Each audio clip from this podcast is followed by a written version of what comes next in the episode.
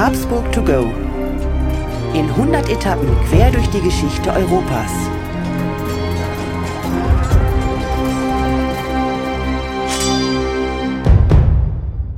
Hallo und herzlich willkommen bei Habsburg to go, der etwas andere geschichtliche Reisebericht. Wir reisen in 100 Etappen auf den Spuren der Habsburger. Wir, das sind Markus Knapp und mein Name ist Thomas Cook. Hallo Thomas, schön dich mal wieder zu sehen. Markus, so. wir nehmen mitten in der Urlaubspause miteinander eine Folge auf. Ich komme gerade aus Spanien. Genau, und, und du, nach Spanien. Du fährst nach Spanien und dann ist ja die Schlussfolgerung, wir unterhalten uns heute über Spanien. Richtig. Wobei weder du noch ich jetzt an dem Ort waren, den wir heute besprechen. Es ja. ist, ähm, muss man sagen, fast eine Bildungslücke, gell, dass wir eben festgestellt haben, dass keiner von uns jemals bisher in Granada war. Und ein Grund mehr, diese Stadt heute zum Schauplatz unserer Folge zu machen.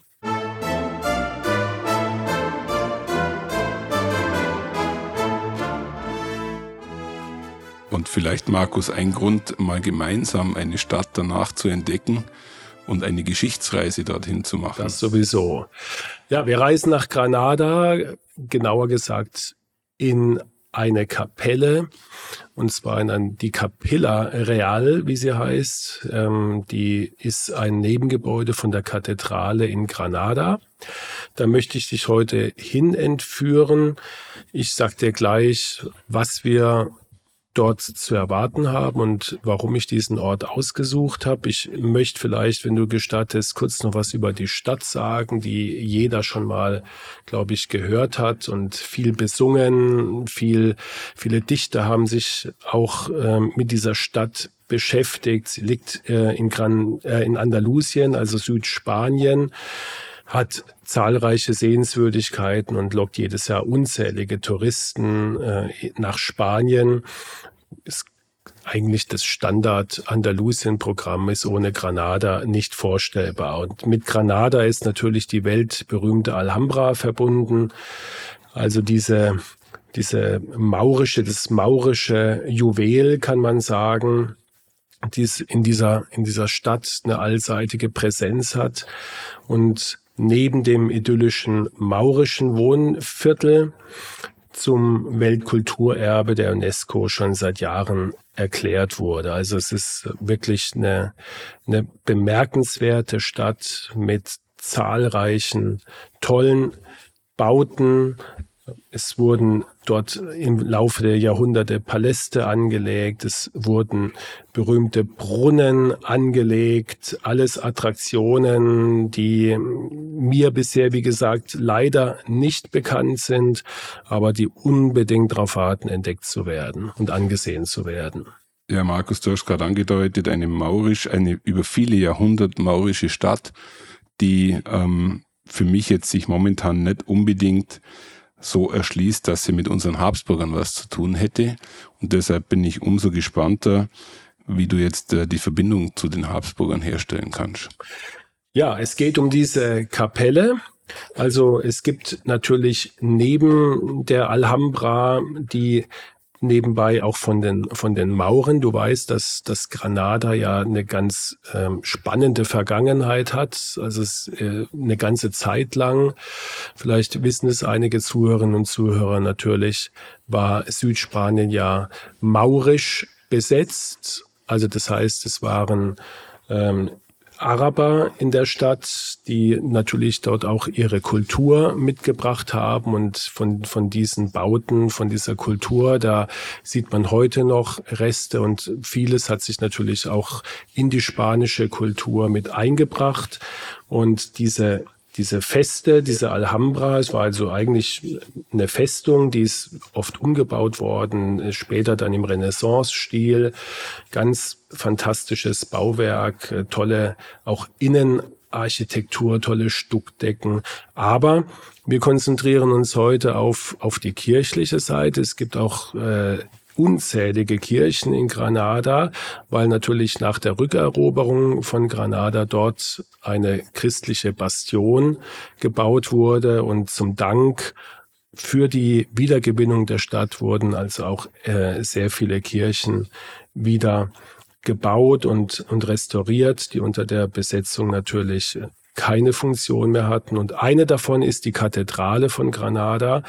Und angeschlossen ist eine Kapelle, die sogenannte Capilla Real. Und dort sind zwei Habsburger Protagonisten bestattet, und zwar Philipp der Schöne und Johanna die Wahnsinnige. Und um dieses sonderbare und ich würde sagen einzigartige Paar soll es heute in der Folge gehen.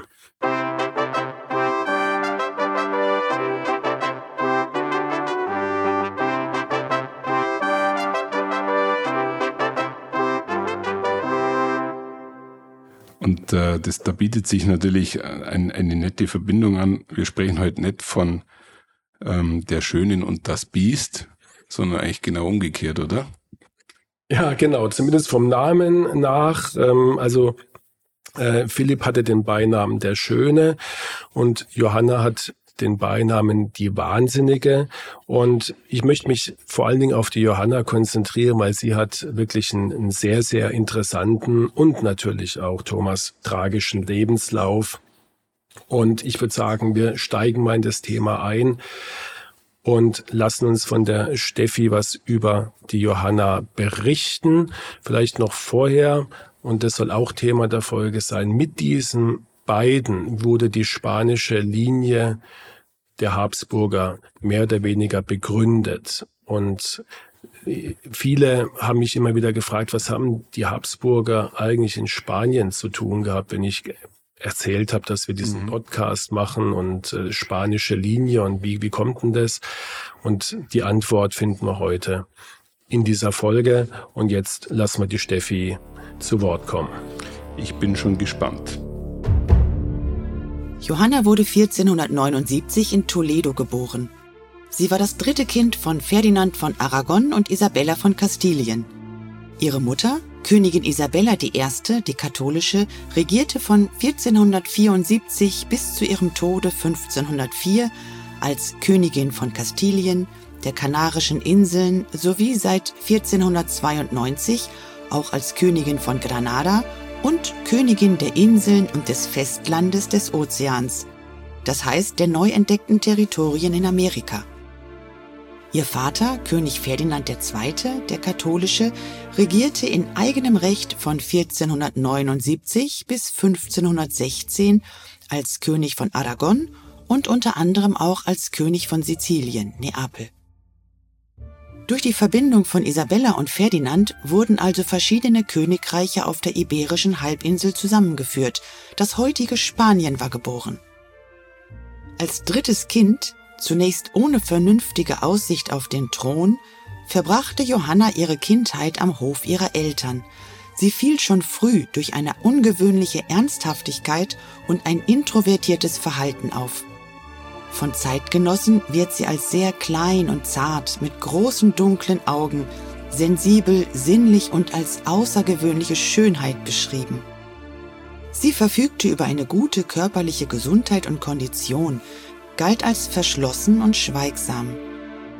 Gemeinsam mit ihren Geschwistern wurde sie hauptsächlich von Geistlichen erzogen und unterrichtet. Sie sprach fließend Latein, Italienisch und Deutsch. 1496 heiratete sie den Habsburger Philipp den Schönen. Er war der einzige Sohn von Kaiser Maximilian I. und Maria von Burgund und damit Thronfolger des bedeutendsten Reiches in Mitteleuropa. Aus dieser Ehe sollten sechs Kinder hervorgehen. Zwei männliche Nachkommen, Ferdinand und Karl, wurden Kaiser. Die Töchter wurden allesamt Königinnen. Die volle Tragweite der dynastischen Verbindung eröffnete sich aber erst, als Johannas Bruder, Kronprinz Johann, dessen eben erst geborener Sohn und Johannas ältere Schwester Isabella, die mit dem König von Portugal verheiratet war, unmittelbar nacheinander verstarben. Somit war Johanna ab 1500 die alleinige Erbin der Vereinigten Kronen von Kastilien, Aragon, Leon und Granada. Durch diese Gegebenheit wurde ihre persönliche Situation allerdings immer schwieriger. Spätestens nach dem Tod ihrer Mutter kam es zu einem offenen Zerwürfnis zwischen ihrem Vater und ihrem Mann, die beide den Anspruch auf das riesige Reich erhoben. Ab ihrem 22. Lebensjahr zeigten sich psychische Probleme. Nach heutiger Diagnose litt Johanna wahrscheinlich an Schizophrenie. Das tatsächliche Ausmaß ihrer geistigen Störung ist schwer einzuschätzen, da die Darstellungen durch das Interesse von Gatten und Vater an der Aushöhlung der Autorität Johannas teilweise verzerrt sind. Philipp gelang es, die Position eines Vormundes seiner Gattin als Herrscherin in Kastilien einzunehmen. Auch ihr Vater Ferdinand betonte in Konkurrenz mit seinem Schwiegersohn Johannas mangelnde Eignung als Herrscherin. Die psychische Krankheit schritt voran. Johannas Verhalten wurde immer auffälliger.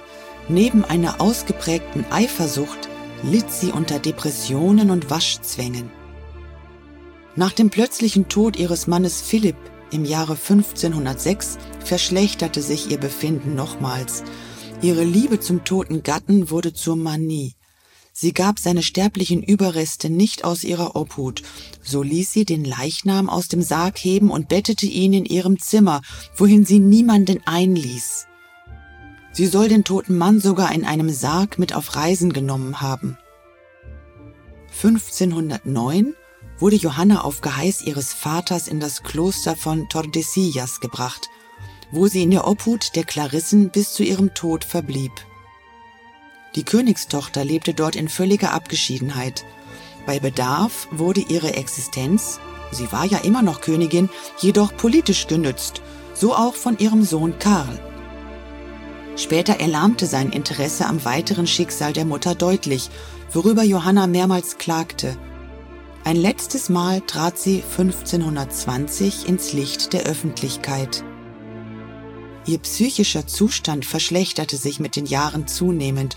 Sie verweigerte jegliche Körperhygiene und wurde von ihrer Umgebung vernachlässigt und misshandelt.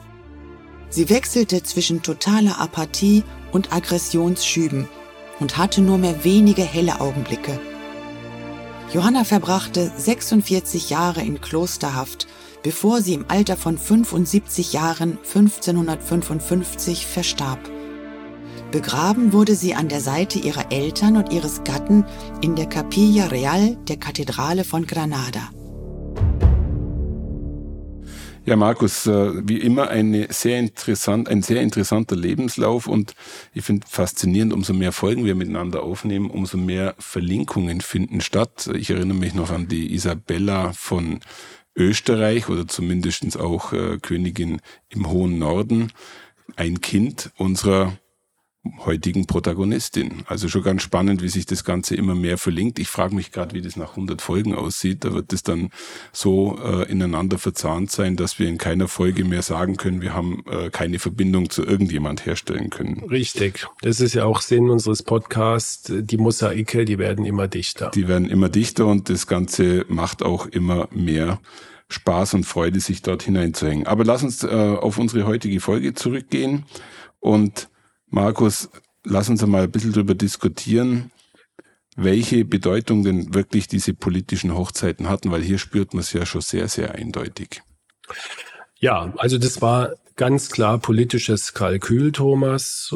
Und der Maximilian, der ja, wie wir auch schon in der Folge gehört haben, politisch sehr engagiert war und im Grunde genommen der, auch der Begründer der, der legendären Habsburger Heiratspolitik ist, der hat sich einfach was Schönes ausgedacht. Der wollte gegen Frankreich mit zwei Hochzeiten, also Doppelhochzeit, ein politisches Kalkül weben und Frankreich im Grunde genommen auch geografisch in die Zange nehmen. Und dafür hat er seine zwei Kinder vermählt. Der eine war eben Philipp der Schöne, der wurde mit der Johanna verheiratet, die ja die Tochter von Isabella und Ferdinand waren und die ja über dieses riesige spanische Reich verfügt haben.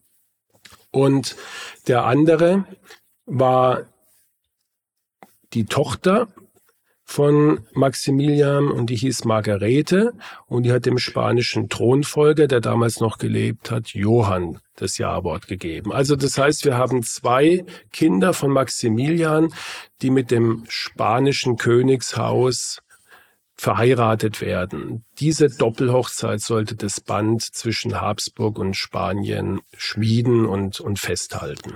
Markus, kann man sagen, dass der Maximilian ein hervorragender Riskmanager in unserer Zeit gewesen wäre, weil mit der Doppelhochzeit hat er auch einige Optionen im Endeffekt im Keim erstickt. Absolut, ja. Und ähm, es ist ja, damit es, damit man das klar erkennt. Es ging also nicht nur um eine, sondern um zwei Hochzeiten. Ja. Und wenn die eine genau, ausfällt. Mal, ausfällt oder oder oder äh, keine Kinder hervorgehen, haben wir ja noch die andere Option. Und tatsächlich war ja so, dass die zweite Option dann irgendwann ausgefallen ist und somit die erste zum Zuge kam. Ich glaube, da könnte man schon eine eigene Folge drüber äh, besprechen. Aber vielleicht nur ein Punkt, den ich schon immer wieder sehr, sehr spektakulär schon finde diese Erzfeindschaft zwischen Frankreich und den Habsburgern zieht sich ja bis zum Schluss durch. Wir hatten das ja auch schon in einigen Folgen diskutiert. Und hier war jetzt mal, sage ich, ähm, das Glück auf der Seite der Habsburger. Richtig. Und Spanien war nicht irgendetwas, ja. sondern durch den Zusammenschluss dieser verschiedenen kleineren Reiche, wir haben es eben im Text gehört, war das schon jetzt eine europäische Nummer, muss man klar sagen. Und dazu war ja, war ja die Entdeckung der neuen Welt gerade vollzogen worden. Also da war ja noch ein riesiges Potenzial. Ja. Dann wurde Granada zurückerobert 1492. Das heißt, ähm, man hat also auch auf dem Festland Gebiets äh, äh, Zuwächse erreicht, so dass man wirklich sagen kann, das war also eine wirkliche, wirkliche politische Leistung von Maximilian, diese Hochzeiten zu arrangieren.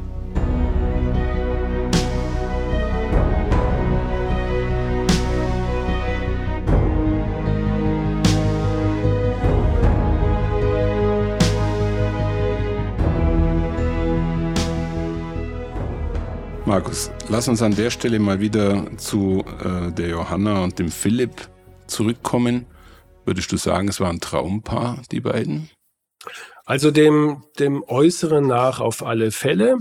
Also Philipp der Schöne soll seinem Namen alle Ehre gemacht haben. Er galt als, ähm, als, wie man so sagen würde, attraktiver Junggeselle auf dem Heiratsmarkt und Johanna soll auch sehr attraktiv gewesen sein. Ich habe dir zwei Bilder ja. mitgebracht, die das äh, bestätigen. Ich meine, die, die Bilder aus der Zeit sind immer etwas mit Vorsicht zu genießen, weil sie natürlich auch in, aus heutiger Sicht retuschiert worden sind, würde ich mal sagen. Aber wir haben von den Habsburger Seiten schon, schon schlechtere Porträts gesehen, muss man jetzt mal ganz klar sagen. Und die beiden die beiden, wie, also die, die Geschichte, wie die beiden sich gefunden und auch verliebt haben, das wäre eigentlich Stoff für einen Hollywood-Film, weil die haben im Grunde genommen sich nie vorher gesehen. Das war ja damals üblich. Das mhm. wurde ja auch nicht von denen entschieden, sondern von anderen. Und die Hochzeit sollte in Belgien stattfinden oder hat auch stattgefunden, und zwar im Oktober 1496 in Lier. Ich hoffe, ich spreche das richtig aus. Aber die beiden jungen Leute, die haben sich jetzt nicht so ans Protokoll gehalten, sondern die haben sich einen Tag vor der Hochzeit zufällig auf der Straße getroffen und waren offensichtlich so voneinander angetan, dass es sofort gefunkt hat. Und das sinnliche Verlangen, so schreibt man, soll so stark gewesen sein, dass sie noch auf der Straße einen Priester nötigten, sie auf der Stelle zu trauen, um dann anschließend am Hof die Ehe im Liebesrausch zu vollziehen. Hast du sowas schon mal gehört? Also, Mark, Markus, ganz ehrlich, wenn wir jetzt nicht über die Habsburg reden würden und du würdest mir die Geschichte einfach so erzählen, dann würde ich behaupten, du bist ein Bestseller-Autor von schnulzigen Liebesromanen. Genau. Also meine Vorstellungskraft für dieses für dieses Prozedere fehlt mir gerade gänzlich, aber vielleicht war es ja wirklich so ähm, und es wurde dadurch die Basis gelegt, wie wir sie ja heute auch immer wieder als Erfolg der Habsburger sehen dürfen.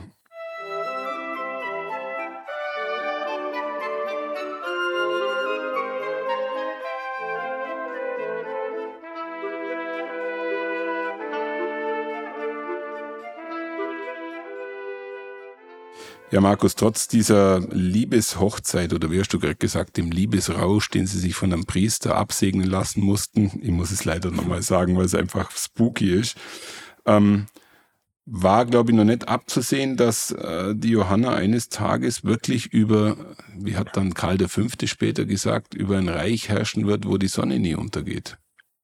Das war nicht abzusehen. Und sie war ja als drittes Kind aus dieser Ehe eigentlich mit der, mit der Thronfolge hatte sie eigentlich gar nichts, nichts zu tun. Zu tun ja. Aber als ihre Mutter 1504 stirbt, die Isabella, ja. Ja, die nebenbei meist auch von den Comedian Harmonist besungen wird, die schöne Isabella von Kastilien. Ja. Ja, wenn es die mal war, keine Ahnung. Also die stirbt 1504 und dass dann tatsächlich die Johanna die Thronfolgerin ist, das verdankt sie mehreren Zufällen. Denn ihr Bruder Johann, der also mit der, mit der Margarete verheiratet war, der war gestorben, dessen gemeinsamer Sohn war gestorben und die ältere Schwester und deren Sohn waren auch gestorben. Das heißt, es war also niemand mehr da, der die Nachfolge tatsächlich annehmen konnte. Es blieb also nur übrig ihr Vater, der hat noch gelebt, der Ferdinand, und natürlich ihr Mann, der Philipp. Und da kannst du dir vorstellen, sobald der die Chance gesehen hat, dass seine Frau jetzt offiziell Thronfolgerin ist, dann hat er natürlich alles versucht, die Herrschaft über Spanien sofort an sich zu reißen, was natürlich sein Schwiegervater nicht so gern gesehen hat. Und auch an der Stelle muss man sagen, hatten die Habsburger ein gutes Händchen, weil äh, der Gatte hat den Vater sozusagen ja, entmachtet, oder? Richtig. Es, hat, es ist ihm tatsächlich gelungen, diese Stände von Kastilien, die dafür erforderlich waren, auf seine Seite zu ziehen. Und die Anerkennung von Johanna als, als jetzt legitime Erbin des Reiches durchzusetzen und er als ihr Mann natürlich dann die Kontrolle darüber zu, zu nehmen. Und dann kommt, wie es so kommen muss. Ich stelle gerade fest, dass hier innerhalb kürzester Zeit, äh, die sind ja gestorben wie die Fliegen hier. So ist es. Weil jetzt, weil jetzt stirbt der Nächste. Ja, jetzt stirbt auch noch der Philipp. Also alles war aus seiner Sicht eigentlich umsonst. Ja. ja. Vielleicht hat er sich da auch übereifert. Also zwei Jahre danach stirbt dann auch tatsächlich Philipp. Und jetzt ist, ist die Johanna wirklich alleine. Sie hat die alleinige Herrschaft. Und ich denke, sie hätte das vielleicht auch weiterhin ganz gut ausüben können. Aber jetzt kommt, wie wir auch vorhin schon gehört haben, noch eine andere Komponente hinzu, nämlich ihre, ich sage jetzt mal in Klammer, angebliche Geisteskrankung. Genau, also man muss sich jetzt vorstellen, dass diese Person, weißt du zufällig, in welchem Alter sie da war, circa? Naja, sie ist äh, Mitte 20? Ja, nein, ein bisschen älter noch, ja, Mitte 20. Ja, sie ist 1479 geboren und 1506 ist sie dann schon wieder Witwe. Ja, und dann äh, kommt jetzt, glaube ich, der Moment, in dem ihr Beiname wirklich dann auch voll zum Tragen kommt. Johanna die Wahnsinnige. Richtig. Also wann genau das bei ihr begonnen hat, das ist wirklich eine große und gute Frage. Also die, die Zeitzeugen von damals haben die junge Johanna, als sie geheiratet hat, schon als zart, zurückhaltend und schon sehr sensibel beschrieben.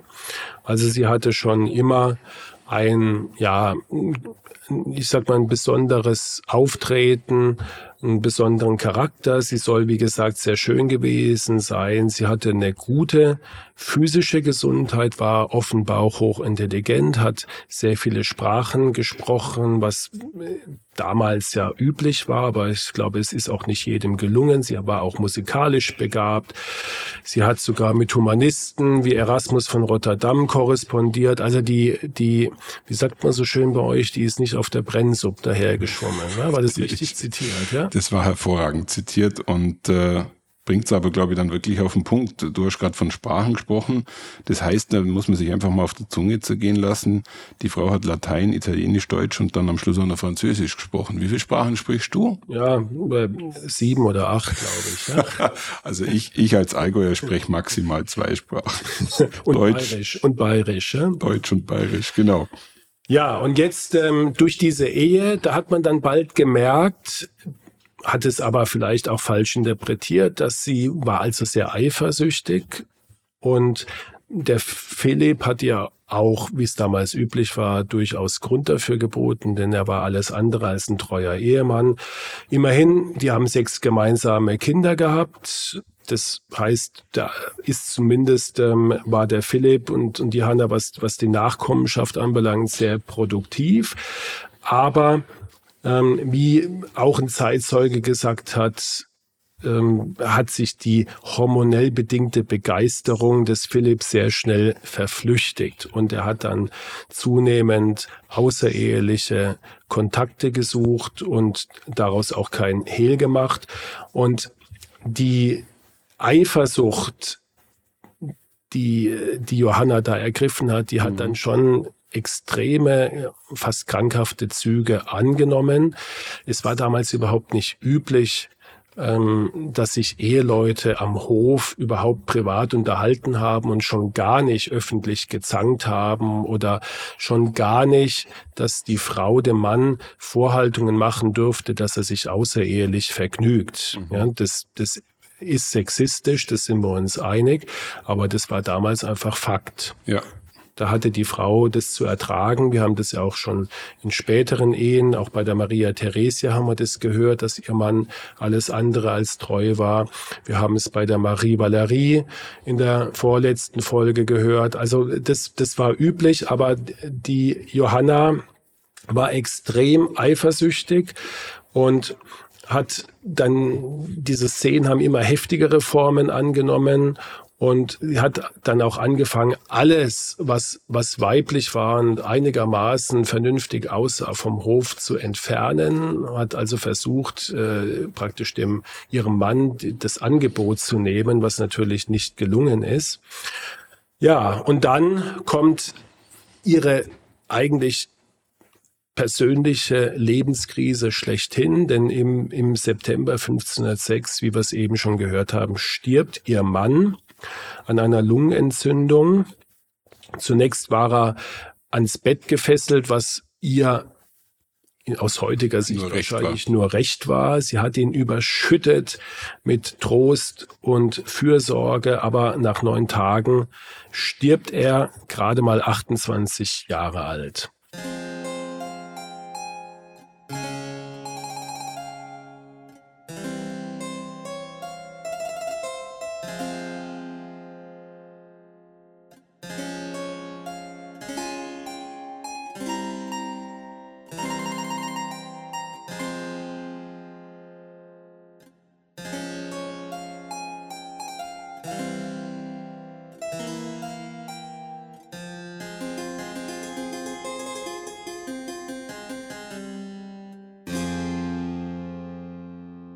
Markus, jetzt weiß man nicht, ob der, ob sie nur Trost und Fürsorge ihm gab oder ob irgendwie noch ein Mediziner zu ihm kommen durfte. Ansonsten hat sie ihn mit seiner oder mit ihrer Liebe zu Tode gepflegt.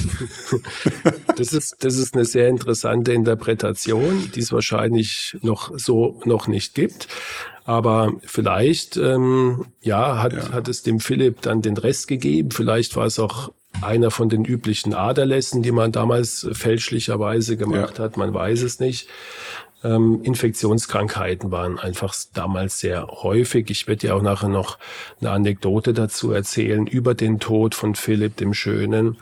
Aber jetzt zeigt sich eigentlich das erste Mal, vielleicht kann man bisher noch sagen, die Frau ist ein bisschen seltsam, die ist ein bisschen übertrieben eifersüchtig, aber jetzt zeigt sie Züge, die nun wirklich nicht mehr als normal angesehen werden können.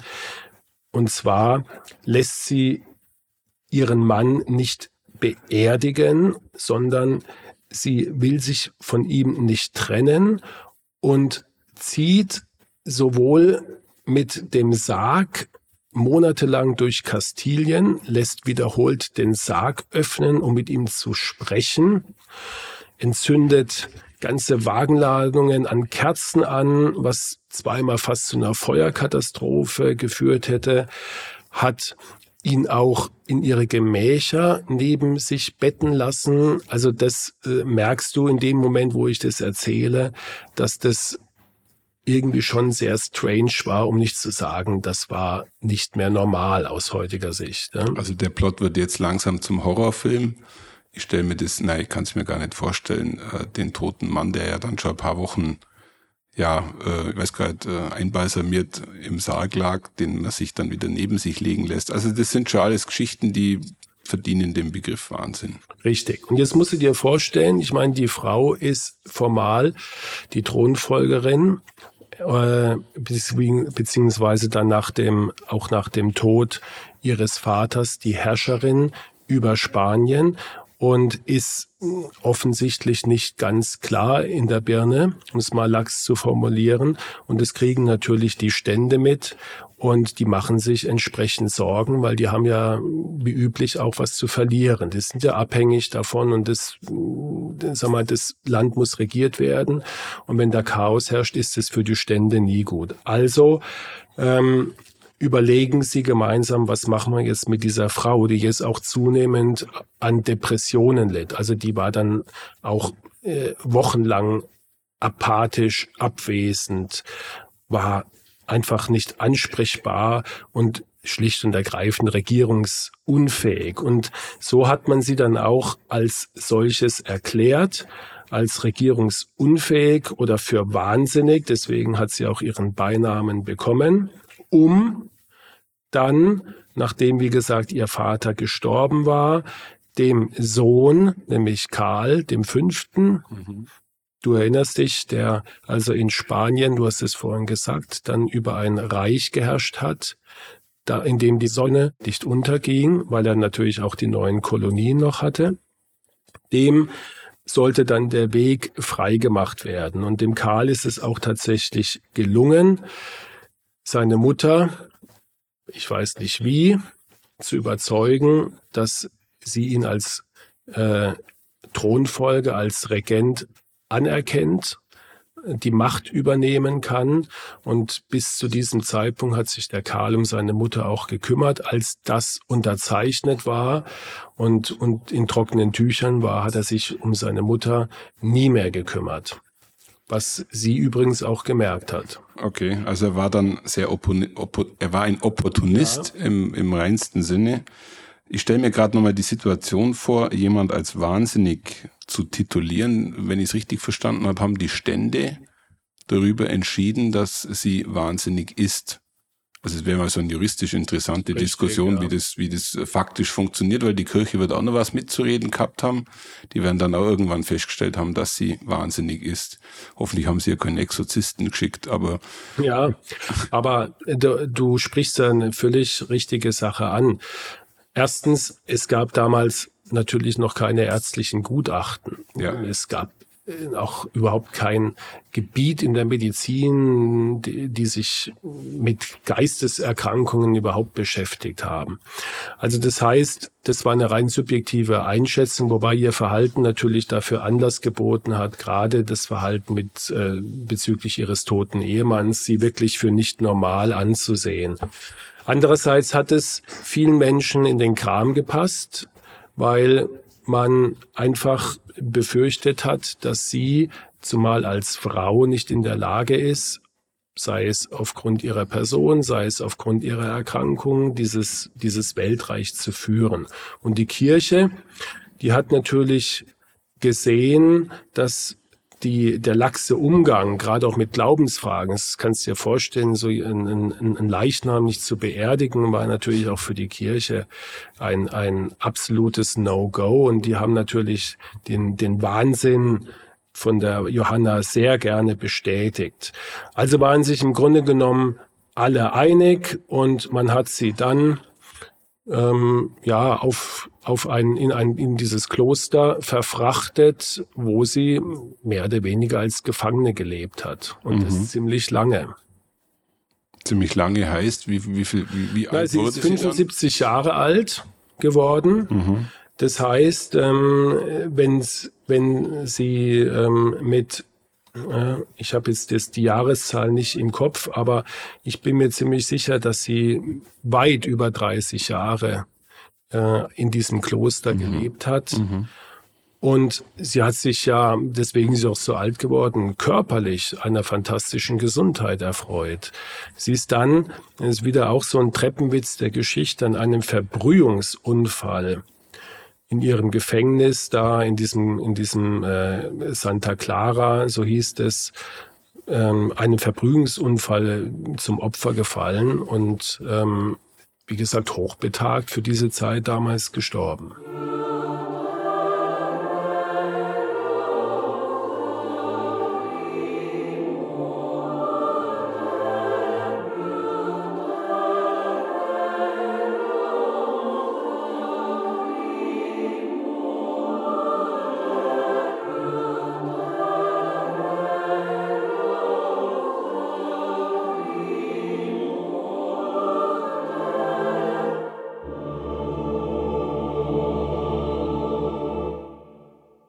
Der Karl V. hat ja bei mir eine sehr mächtige Wahrnehmung, aber er hat jetzt zugleich durch dich auch ein bisschen ein negatives Bild bekommen, weil er hat seine Mutter, wie du es gerade vorher geschildert hast, schön getan, um eine Unterschrift zu kriegen.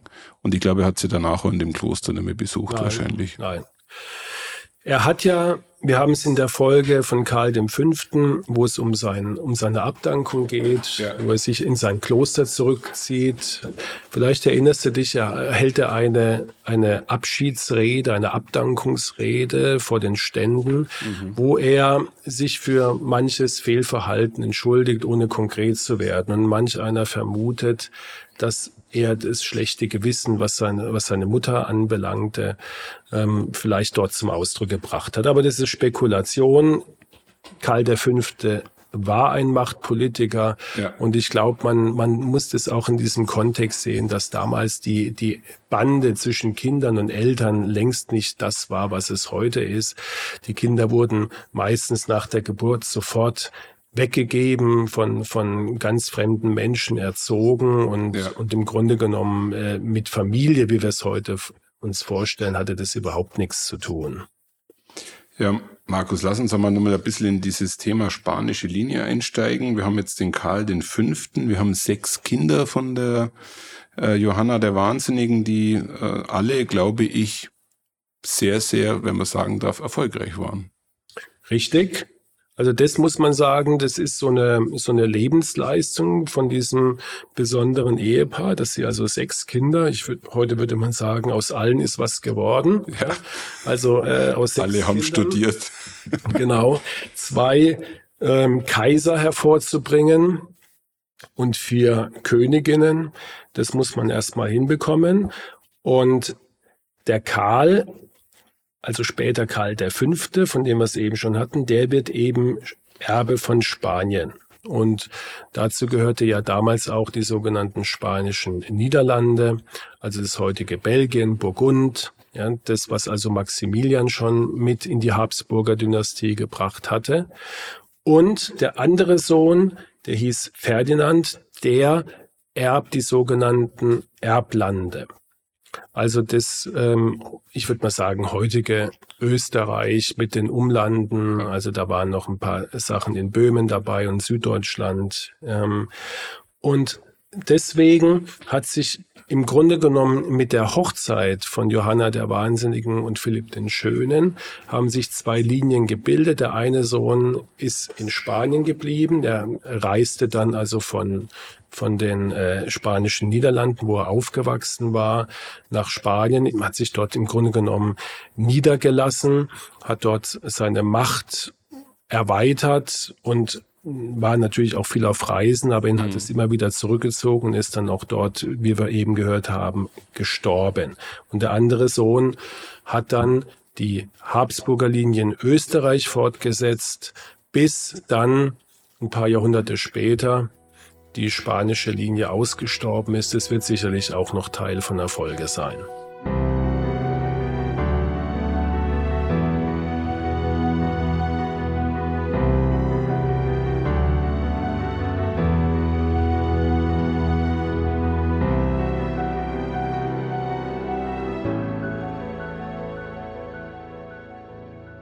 Ja, Markus, ich glaube, wir kommen, wir kommen schon ein bisschen ans Ende der heutigen Folge. Und ich glaube, du hast noch die ein oder andere Anekdote dabei. Lassen wir uns mal mit dem Philipp den Schönen beginnen, weil ähm, der ist ja auch ganz normal ums Leben kommen, oder? Ja, also was heißt Anekdote? Ich fand es einfach äh, witzig, in Anführungsstrichen, zu lesen, dass er wohl nach einem Tennisspiel Allein schon, dass es damals äh, schon Tennis gespielt wurde. Also es ist sicherlich nicht mit dem heutigen Wimbledon zu vergleichen, aber offensichtlich hat man damals schon, ist man auf die Idee gekommen, einen Ball mit irgendwelchen Schlägern über ein Netz sich hin und her zu spielen. Ähm, Wäre mal interessant, das zu recherchieren, wie dieses Spiel abgelaufen ist. Auf alle Fälle hat er danach einen eiskalten Becher Wasser hinuntergestürzt und das soll den Tod herbeigeführt haben. Vorhin haben wir gehört, es war eine Infektion. Ähm, und die dritte Möglichkeit, die natürlich immer, wenn jemand so früh gestorben ist und mächtig war, war das Gerücht, dass sein Schwiegervater, der natürlich sein Gegenspieler auch war in der, in der Machtfrage, der, der Ferdinand, dass der ihn hat vergiften lassen. Das einfachst, die einfachste Erklärung ist meistens die richtige und wahrscheinlich hat er einfach eine ganz banale Grippe gehabt ja. und, und wenn man sich damals ähm, nicht geschont hat und das Antibiotika gab es auch nicht bei einer Superinfektion, dann ist man halt gar nicht so selten auch jung daran verstorben.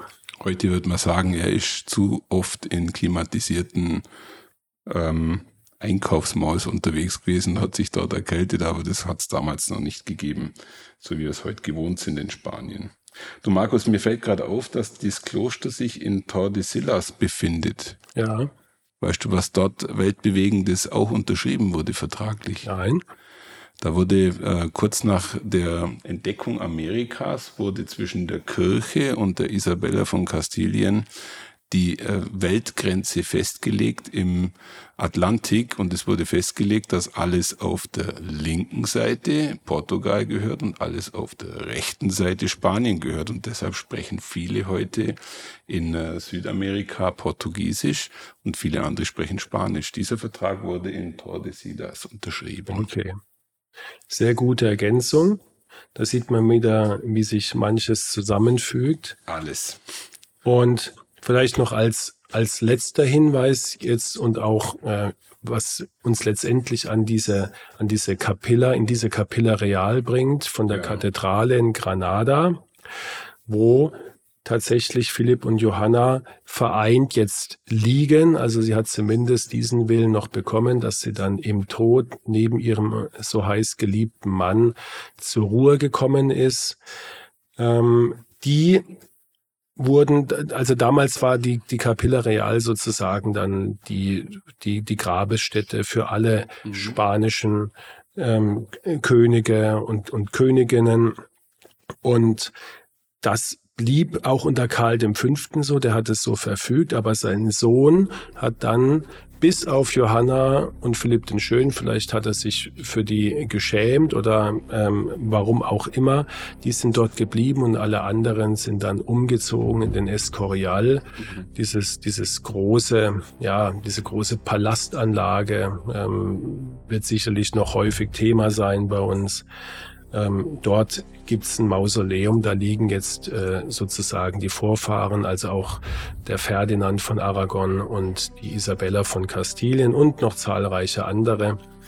Und ja, das Ehepaar, das besondere Ehepaar, ja, zwischen ja, einem, einem Habsburger und einer Spanierin, die bleiben in Granada und stehen sozusagen symbolhaft für diese neue spanische Linie. Markus, herzlichen Dank für diese Geschichte.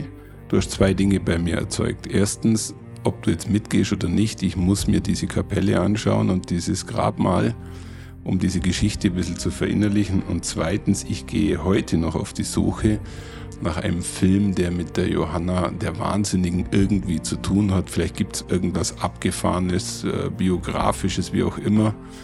Ähm, wenn ich dort was finde, werde ich berichten. Und ich schaue noch mal nach, wie man damals Tennis gespielt hat. Unbedingt, weil ich weiß, dass du sehr gut Tennis spielst. Ich glaube, du hättest deinen Spaß. Vielleicht findest du im Netz irgendwelche Fotos. Wahrscheinlich werden es irgendwelche so Holzprügel gewesen sein. Genau. Mit äh, Lederbällen irgendwie, die dann hin und her flogen. Ja, herzlichen Dank, Markus, für diese Einblicke in äh, die spanische Linie der Habsburger. Und ich glaube, dass uns diese spanische Linie zum Abschluss spanischer Erbfolgekrieg etc. pp. wahrscheinlich nochmal begegnen wird. Unbedingt. That's your turn. Bis zum nächsten Mal bei Habsburg to go. Tschüss, Thomas. Ciao, tschüss.